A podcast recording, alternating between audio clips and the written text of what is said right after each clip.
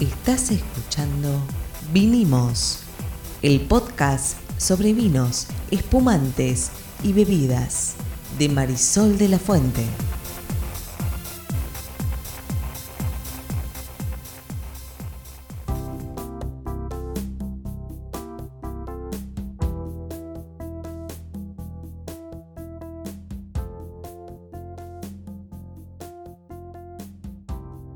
Buenas, buenas, mi nombre es Marisol de la Fuente y soy Sol Sommelier. Y esto es Vinimos, y yo soy Ariel Torres, el que hace las preguntas del neófito.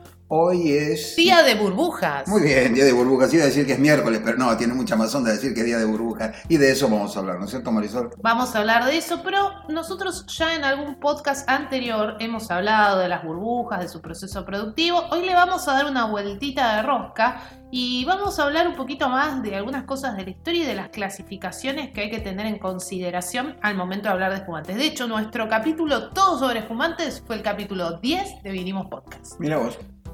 Y también tenemos... Tenemos en el canal de YouTube que acabamos de lanzarlo. Hace una semana salió el primer video y este viernes sale el siguiente con más información sobre, también vamos a estar hablando de burbujas.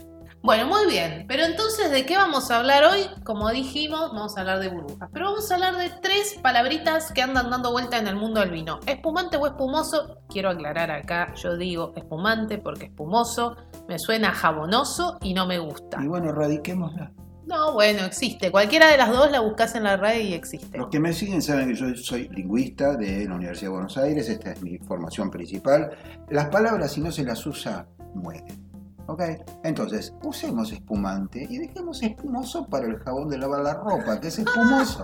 Ya está, no es lo mismo. Nos van a odiar, nos van a odiar. Los, colegas que escuchan nos van a odiar, pero bueno, entonces, espumante o espumoso, Espumante. vamos a hablar de milesim Milesim, muy bien. y vamos a hablar de champán.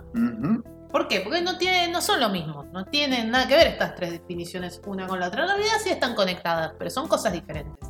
Vamos a arrancar por el genérico, espumante o espumoso. Vamos a arrancar por el ultra genérico, que es, Ultra genérico, que sí. es todos estos son vinos de cepas conocidas. Perdón, la más utilizada es de Pinot Noir, si no, no me has dicho mal, y alguna otra, que por un proceso, en realidad son dos, pero originalmente era uno, generan dióxido de carbono, gas carbónico, llámenlo, digo, como una gaseosa, gas adentro, ¿ok? Y entonces es interesante porque tiene burbujitas. Exacto. Bueno, las cepas más habituales que vamos a encontrar eh, para hacer espumantes son el Pinot Noir y el Chardonnay, ¿sí? que no son las cepas estándares de todos los espumantes en el mundo. Son las más habituales, sobre todo aquí en Argentina, donde encontramos eh, muchísimos espumantes de Pinot Noir o Chardonnay, o incluso encontramos Blanc de Blancs, solo de Chardonnay o alguna otra cepa blanca, o también encontramos espumantes hechos con otras variedades como Sauvignon Blanc, Torrontés, incluso algunos con un toque de Malbec, más allá de que el tanino y las burbujas no se llevan muy bien. Entonces, resumiendo lo que decía Ariel, un espumante o espumoso es un vino con una segunda fermentación que se realiza o bien dentro de un tanque, y eso se llama método Charmat, o dentro de una botella, y eso se llama método Champenois. O tradicional. O tradicional, ¿Por correcto. qué? Porque es lo- la primera manera en que descubrieron hace mucho tiempo, vos me vas a decir las fechas, supuestamente fue un eh, monje, eh, Don Periñón, pero bueno, todo eso es un poco, parece ser legendario, no, yo no estoy en los detalles, que descubrió que de golpe las botellas empezaban a explotar, literalmente, sí, porque llegan a tener seis atmósferas adentro. Sí, Don Periñón ahí por fines del siglo XVII, eh, dicen que fue en 1693, descubre por casualidad esto de eh, las estrellas, del polvo de estrellas adentro de la botella. Básicamente al monje le explotaban todas las botellas ahí en donde tenía la acumulación de vino, nadie sabía por qué, él se puso a investigar un poco y descubre, entre comillas, cómo funcionaba este proceso en el cual el vino volvía como a fermentar y tenía las burbujas. Está clarísimo que no sabía lo que pasaba. Se supo casi 150 años después, gracias a Pasteur, cómo funcionaban las levaduras. Pero él sabía que ese vino era diferente y empieza a imponer esto que va a ser eh, lo que posteriormente vamos a llamar champán, porque esto ocurre en la región de champán y que da las bases para lo que se llama el método tra- tradicional o método champenois, que es la segunda fermentación en botella. Hago un recuadrito histórico acá, voy a hacer dos recuadritos históricos hoy. Eh, Luis Pasteur y Edward Jenner son los dos padres de las vacunas. Edward Jenner descubre más o menos 100 años después de que se inventa el champán, por accidente, que las chicas que ordeñaban vacas no se enfermaban de la viruela, que era la, la gran, el gran cuco en ese momento, al punto que se había inventado algo llamado eh, variolización, eh, que tenía un 80% de muertos. Él descubre las vacunas. La palabra vacuna viene de vaca, por las vacas que ordeñaban estas chicas. Y Pasteur descubre que existen seres microscópicos que pueden causarnos enfermedades, pero que también pueden hacer pan, cerveza y eventualmente las levaduras del vino y del champán. Eh, entonces, espumante o espumoso, vino con segunda fermentación en botella o en tanque, eh, que se puede hacer en cualquier región vitivinícola del mundo. Bien, ahora nos vamos a mover a qué significa champán. ¿no? Por- Porque por favor. habitualmente nosotros escuchamos decir quiero un champán, me voy a tomar un champancito y bueno, son las prácticas, ¿no? son los usos y costumbres cuando se habla de espumantes. Ahora, la realidad es que champán son estos espumantes que se hacen con método tradicional, con segunda fermentación en botella en la región de Champagne, en Francia. Es una denominación de origen controlada.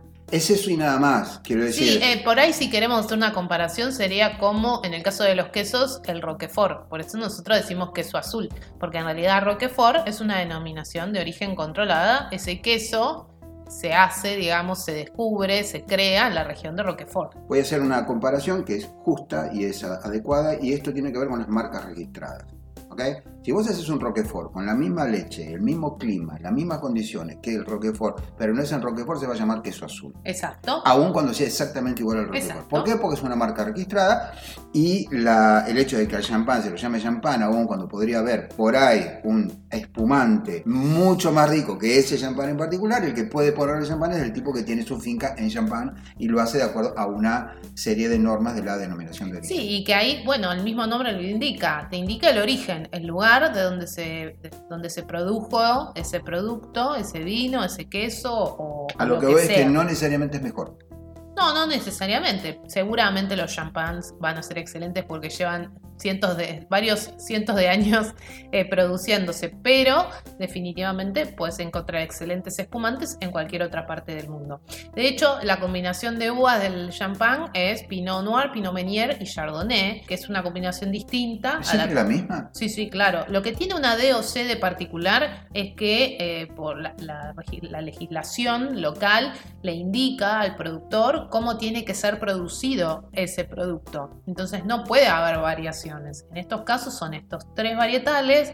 Es un método tradicional, siempre, segunda fermentación en botella y un montón de otros tecnicismos que tienen que ver con la zona específica. Tipo medio aburrido la cuestión, medio Bueno, rutinaria. Digo, no- la- la- no da lugar a la innovación. La clave ahí está en la mantención del estilo año tras año. Está bien, pero a Don Periñón lo hubieran sacado corriendo si hubiera habido una denominación de origen de los vinos que él hacía, porque de golpe le aparecieron burbujas. Y bueno, sí, posiblemente. Pero bueno, eso es la gran diferencia. Alguna vez lo hemos hablado en algún otro podcast también de lo que es Nuevo Mundo y Viejo Mundo. En lo que es Viejo Mundo todavía está muy por encima de los varietales o los estilos, las denominaciones de origen que te hablan del vino que se hace en un lugar de una manera determinada. Y esto es lo que ocurre también con champán. Así que nos queda el milesim. Y milesim es. Hay un montón de otras clasificaciones. Hoy elegimos arbitrariamente estas tres palabras para describir. Porque son muy comunes. Porque además. son habituales y porque está bueno que cuando lo leas en una etiqueta sepas lo que ocurre. En general, vamos a ver que en espumantes no hay añada. ¿Sí? ¿Viste que no hay año en la etiqueta? No, lógico, pues para tomar el monte tiene burbujas.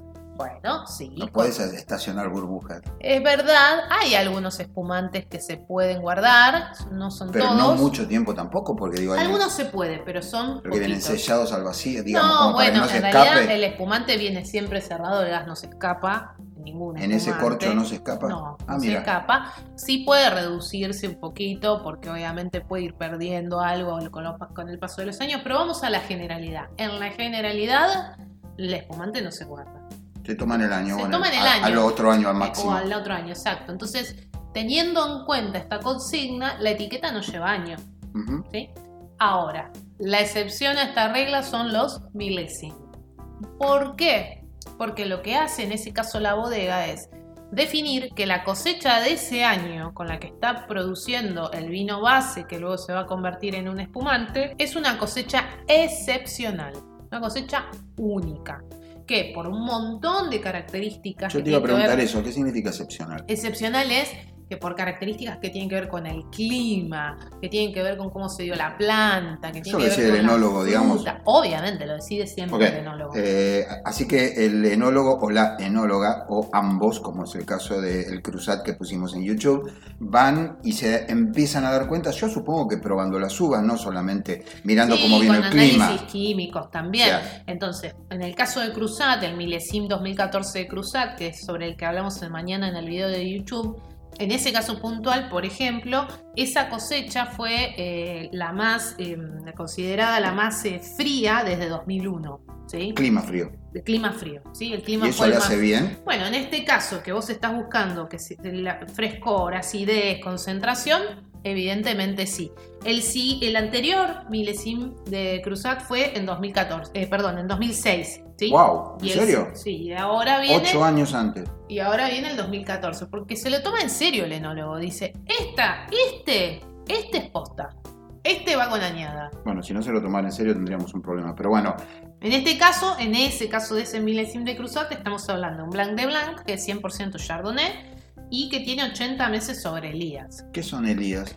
Elías es un nombre. No, no. Lías. Ah, Lía. Lía también es un nombre. También es un nombre. Las lías son las levaduras que ya se murieron. Vieron que para la segunda fermentación se pone en la botella o en el tanque, en este caso en la botella, un licor, ¿sí? Un licor que se llama licor de tiraje. Ajá. En general tiene azúcares y levaduras. ¿Por Ajá. qué? Porque para generar la burbuja vamos a necesitar que haga una segunda fermentación, que haya una segunda fermentación. Esa segunda fermentación lo que va a hacer es transformar el azúcar en alcohol y además generar gas carbónico, que son las burbujas que tenemos dentro de la botella. Cuando eso ocurre, cuando eso termina, la lía o la levadura se muere. Ya transformó, se va muriendo y va quedando en la botella. Que lo veríamos en la botella como un polvo.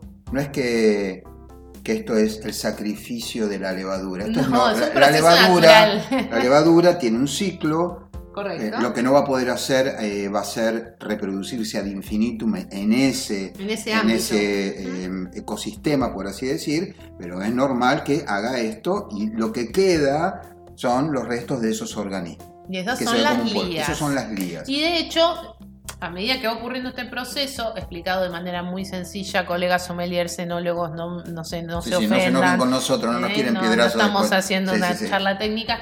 Las que van quedando se van comiendo un poco como a las que se fueron muriendo, ¿no? Las van como, nada, reciclando, digamos. Vamos a ponerlo en esos en términos. esos sí. términos. Eh, este proceso se llama autólisis. Sí, autólisis es cuando eh, se, se come a sí mismo, digamos. Pero Exactamente. eh, eh, vamos a, a esto. La cuestión es que esas lías, esos restos, le van a otorgar algunas características. Claro, le van a dar descriptores aromáticos y texturas diferentes. Y durante la autólisis es cuando se genera, sobre todo los aromas a pan tostado, a frutas secas, ¿sí? Entonces, decir que estuvo 80 meses sobre el día significa que cuando termina el proceso, este vino, este espumante, quedó en contacto con estas levaduras 80 meses. 80 meses. Si los años tuvieran 10 meses serían 8 años, o sea, 7 años y monedas o algo así. Sí, sí. Es un montón de Es un tiempo. montón de tiempo. Pero mucho tiempo, pues, digo, para las burbujas. Sí, en realidad debe haber sido un poquito menos porque 80 es como el número total que estuvo en contacto con las levaduras. Bien, pero son 80 meses antes de que salga a la venta. Eso sí, eso sí, sin duda. Acá estamos frente a un espumante de una añada excepcional que tiene el año en la etiqueta y que por eso vas a ver, vamos a ver que en la etiqueta dice milésimo.